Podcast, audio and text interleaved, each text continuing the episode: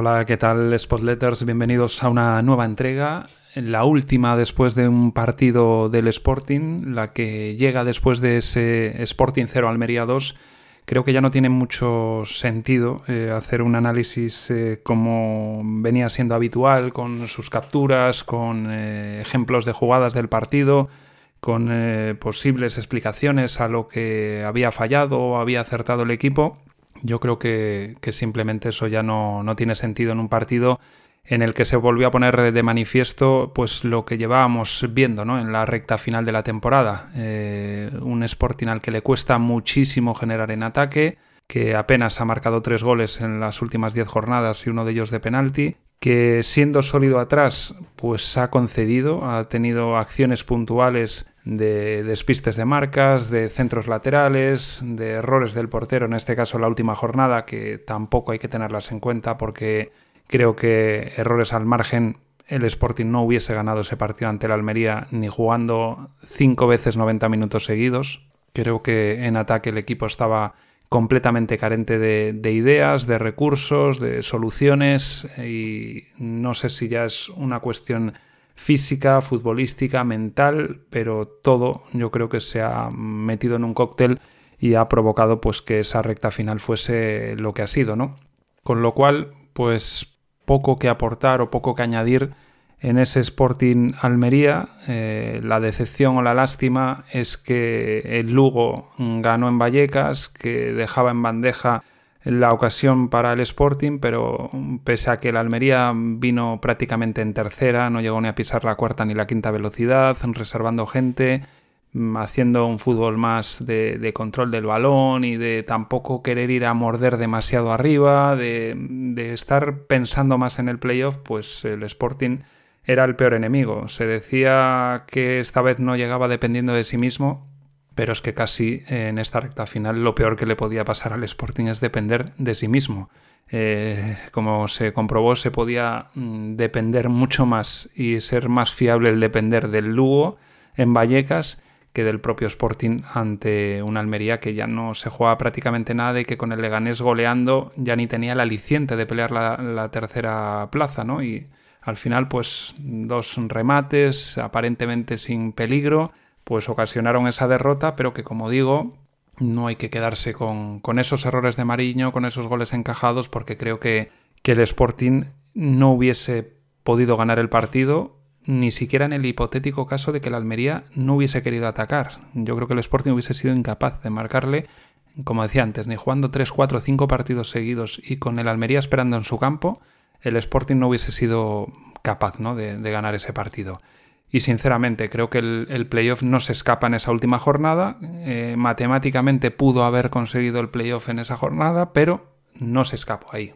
Se escapó en la recta final, en los 10 partidos en los que se suman solo 9 puntos de 30 posibles, que se encajan 5 de las 11 derrotas de la temporada, solo 3 goles a favor, uno de ellos de penalti. Eh, recordamos que encaró esas 10 últimas jornadas siendo cuarto en la tabla, con 8 puntos de ventaja sobre el séptimo, que de aquella creo que era la Ponferradina, con 10 puntos sobre el Girona, y el Girona acaba con, 5 puntos, 6 puntos más que, el Sporting. O sea que, que, la recta final es espectacular del Girona, pero también es que flojea el Sporting. Es cierto que si el Girona no hubiese tenido esa recta final con esos números tan espectaculares, lo normal hubiese sido pues que en vez de sumar 22 de 24, pues hubiese sumado 15 de 24, 16 de 24 y tal vez con eso estaríamos hablando de que incluso con los 9 puntos de 30 del Sporting, el Sporting se hubiera metido en playoff.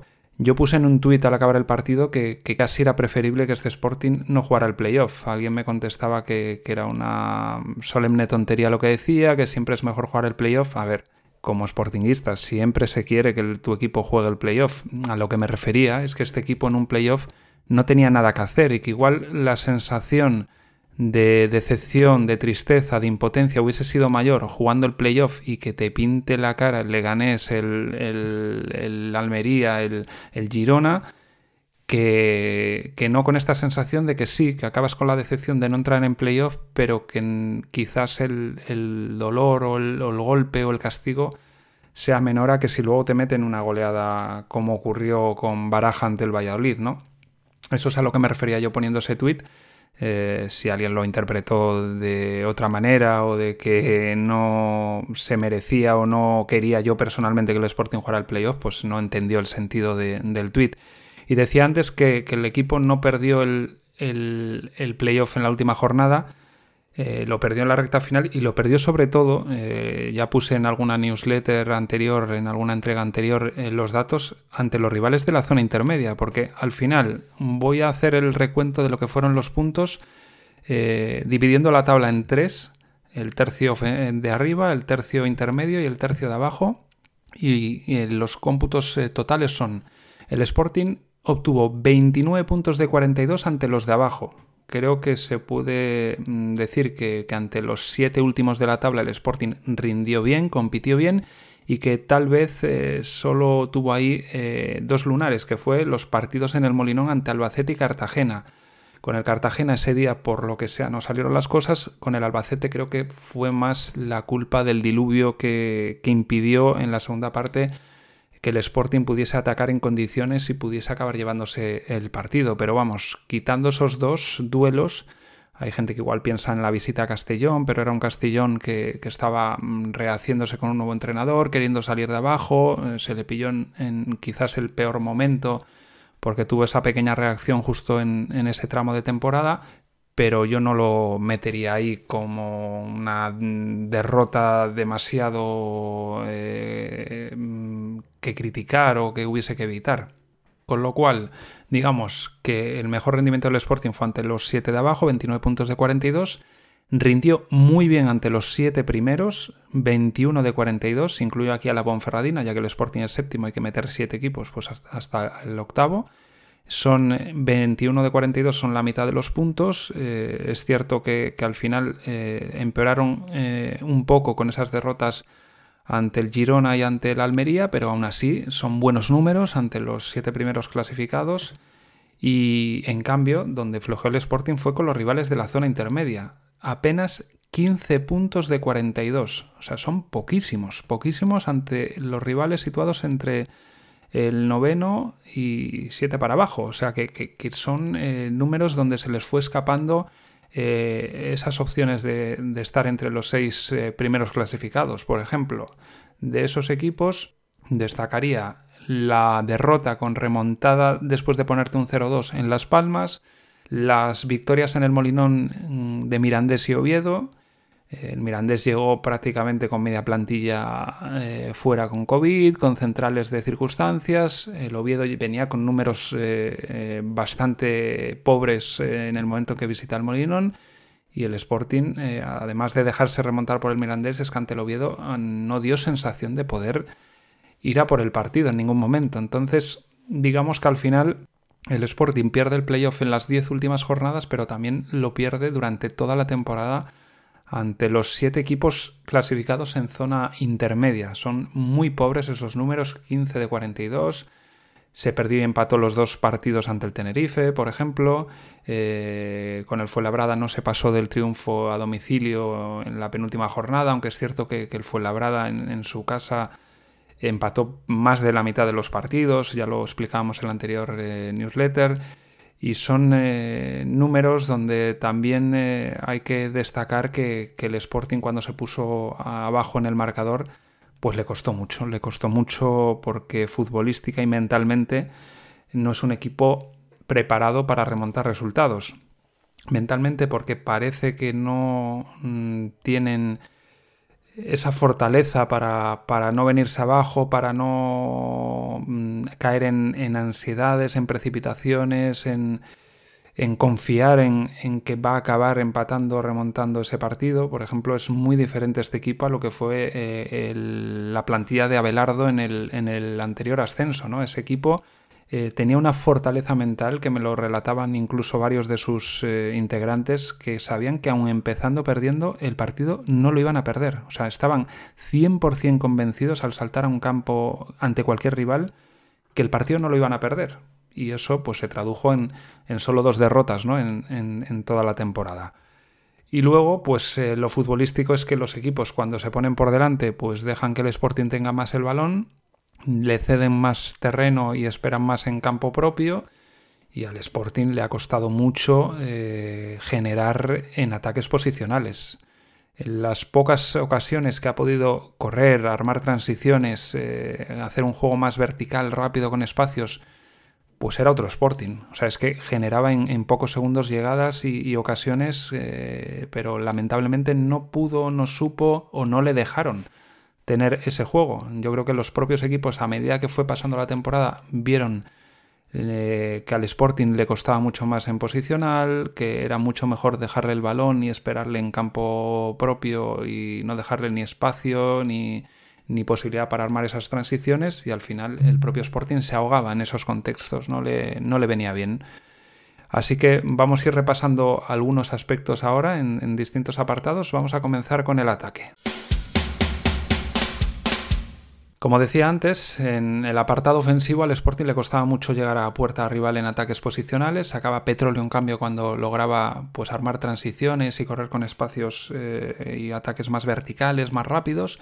Y esa sensación que tenemos de que le costó generar en ataque eh, es un poco contradictoria con un dato que voy a aportar ahora. El Sporting ha sido sexto y séptimo mejor equipo de la temporada en la categoría en tiros y tiros a puerta. Es decir, a pesar de que le costaba tanto, ha sido el sexto equipo en tiros totales y el séptimo en tiros a puerta. Son 348 tiros totales, 157 a puerta, es decir, poco menos de, la mitad, eh, un 45% de sus tiros fueron a puerta, mm, con lo cual mm, es un porcentaje que, le sitúa entre los destacados. Es séptimo, por ejemplo, en porcentaje de tiros a puerta con respecto de los tiros totales. Eh, esto quiere decir que al final esa sensación que nosotros teníamos de que el Sporting le costaba, es cierto que le costaba porque tenía bastante el balón y, lo intentaba, pero que luego en cifras totales el Sporting generaba. Es cierto que luego eh, en goles a favor no se tradujo, ¿no? Porque esos 37 goles a favor le hace ser el, 12-13 porque está empatado con el Málaga de la liga y eso a pesar de tener al segundo máximo goleador de, la categoría con 22 goles. De los 37, 31 los consigue dentro del área, 4 de esos 31 de penalti y los 6 restantes desde fuera del área. Es decir, que, que al final eh, el Sporting eh, no tuvo demasiados recursos lejanos en tiros desde la frontal, aunque eh, Jurjevic tuvo algún que otro latigazo, y casi todo lo tenía que generar para llegar y rematar en, el área rival. Pero eso es algo que, viendo el porcentaje y, datos de otros equipos, pues al final es más o menos similar, ¿no? Casi todos les ha costado marcar desde fuera del área, incluso hay equipos que, no han marcado, han marcado muy poquitos, muchos menos que los seis de, del Sporting. Después, eh, centrándonos en individual, pero en tiros, Jurjevic es el futbolista con más tiros totales de la categoría, 87, y aparece noveno Aitor García con 51. Luego eh, Jurjevic es el primero también de la categoría con tiros a puerta, 52, es decir, 52 de los 87 fueron a puerta y luego de esos 52 marca 22, prácticamente la mitad. No es una efectividad baja eh, conseguir anotar la mitad de tus tiros a puerta, pero es una pena que siendo el de más tiros totales no acabase materializando alguno más, ¿no? Eh, y luego la efectividad de Aitor esta temporada pues podemos decir que ha estado negado, ¿no? Nulo prácticamente de, cara a puerta, porque sí es cierto que es noveno con 51 tiros totales, de esos 51 solo 17 fueron a puerta, porque muchos de esos tiros fueron lejanos, con opciones tampoco demasiado claras, pero que en cierta manera también el equipo a veces agradecía eh, porque pasaba minutos sin generar ocasiones, pues que, lo intentase, ¿no? Que, probase fortuna. Y bueno, al final pues esos datos pues están muy lejos de, lo que fueron números de Aitor en temporadas anteriores y lo que puede ser su potencial, ¿no? Porque 17 de 51 solo a puerta son pocos y luego de esos 17 a puerta pues haber conseguido tan pocos goles en esta temporada pues es algo que, que no le debería ocurrir en, el futuro, ¿no? Y luego Jurjevic y, Aitor eh, con 35 y 34 tiros afuera fuera, son segundo y tercero de la categoría, es decir, el Sporting tiene al futbolista que más tiros totales hizo de la categoría, al que más tiros a puerta hizo, que es Jurjevic, y luego en tiros fuera son el segundo y el tercero, Jurjevic y Aitor.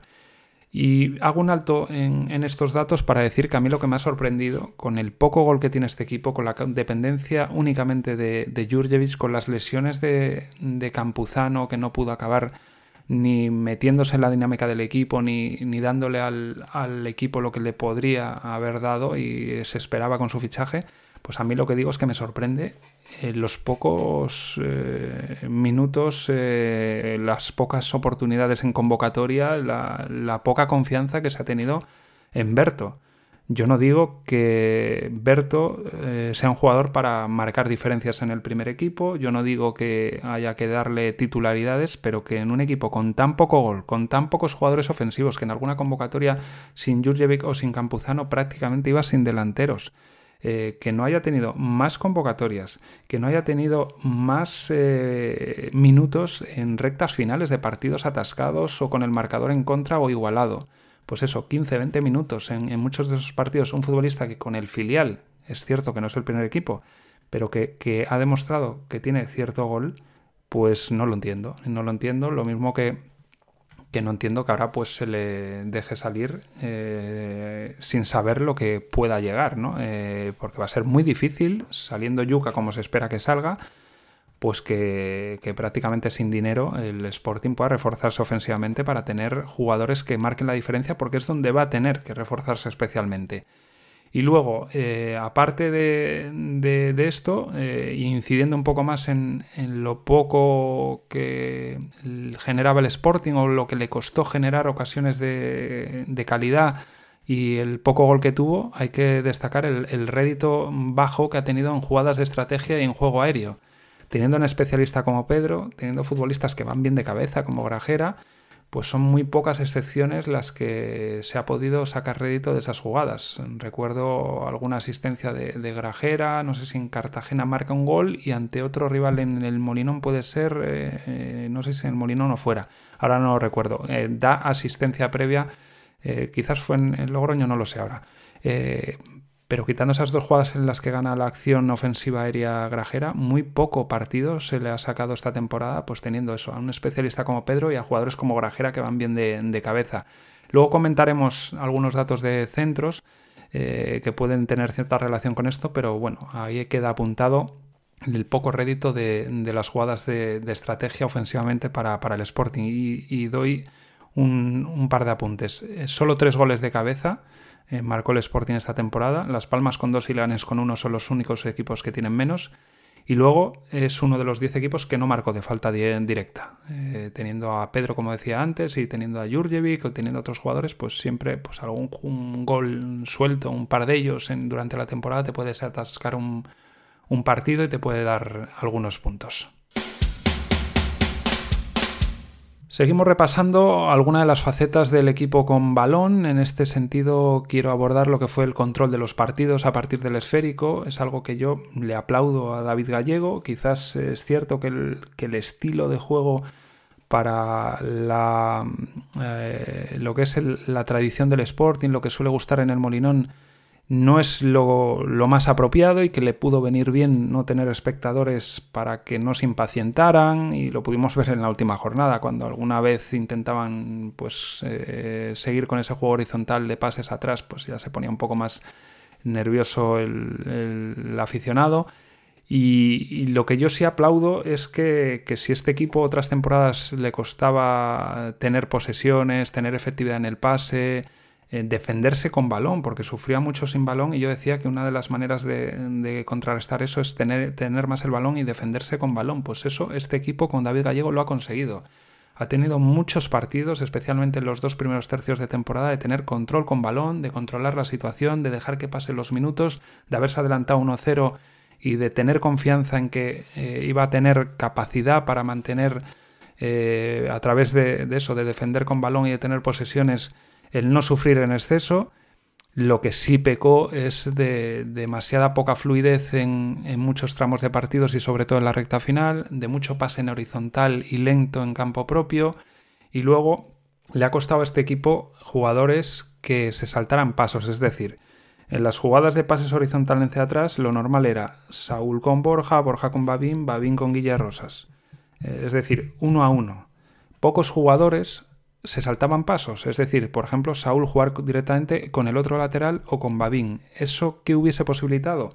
Pues que los ataques fuesen un poco más rápidos, que el rival se tuviese que defender sufriendo más, bascular de una manera eh, con más esfuerzo y en cambio cuando vas jugador a jugador al rival le cuesta menos ir siguiendo esa, circulación del Sporting, ¿no? Entonces, quitando Manu García, que tenía la calidad y la capacidad, y lo hizo muchas veces, de saltarse pasos, de hacer cambios de juego, de no darle el balón al que tiene más cercano, y en alguna ocasión quizás Grajera, mm, eh, Pedro, a, veces algún balón largo de Babín.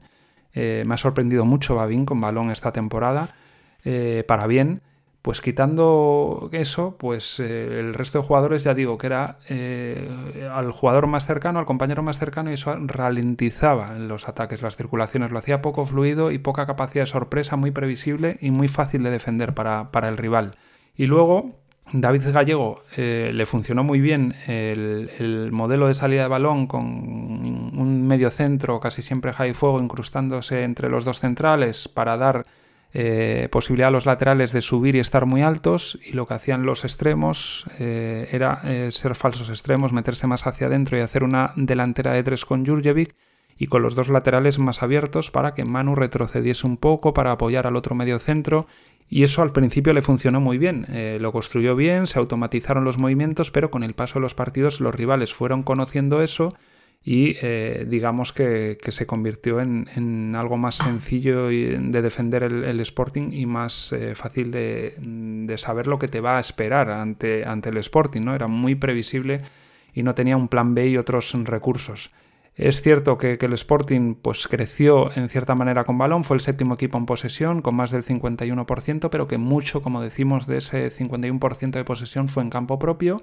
Es tercero eh, de la temporada eh, en cuanto a equipos de pases totales, 18.725, cuarto en cuanto a porcentaje de pases buenos, con más del 79%, y luego los pases totales en campo propio fueron 10.357, es decir, de 18.700, 10.300 en campo propio, más de la mitad. 9.200 de esos eh, fueron buenos, satisfactorios. Es fácil, eh, digamos, acertar eh, prácticamente todos los pases en, campo propio.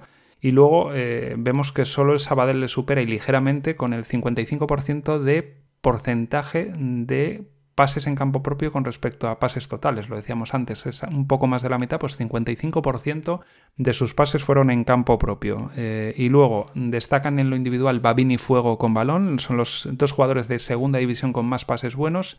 1958 Babín, 1717 Fuego.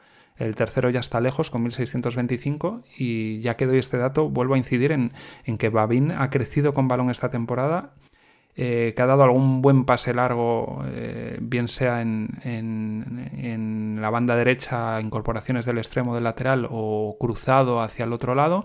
Y luego ha crecido mucho y es una pena que, se prodigara poco en, conducción con balón en atreverse a batir líneas eh, y, a veces que al equipo le costaba, le daba cierto aire y se generaron alguna ocasión con Babín conduciendo con balón, aprovechando el espacio del rival al tener esos dos centrales abiertos con el medio centro acompañándoles por dentro, pues eh, invadir campo contrario, batir alguna línea y luego ya conectar con Manu, con Jurjevic y es una pena que se atreviese mm, tan poco porque lo hizo muy bien y, sumó y que desde el otro lado Babín o, Borja eh, se atreviesen mucho menos incluso que Babín porque era un, recurso que, le vino bien al Sporting en partidos atascados y en partidos en los que les costaba esa fluidez de circulación de balón y, poder llegar a zona de tres cuartos.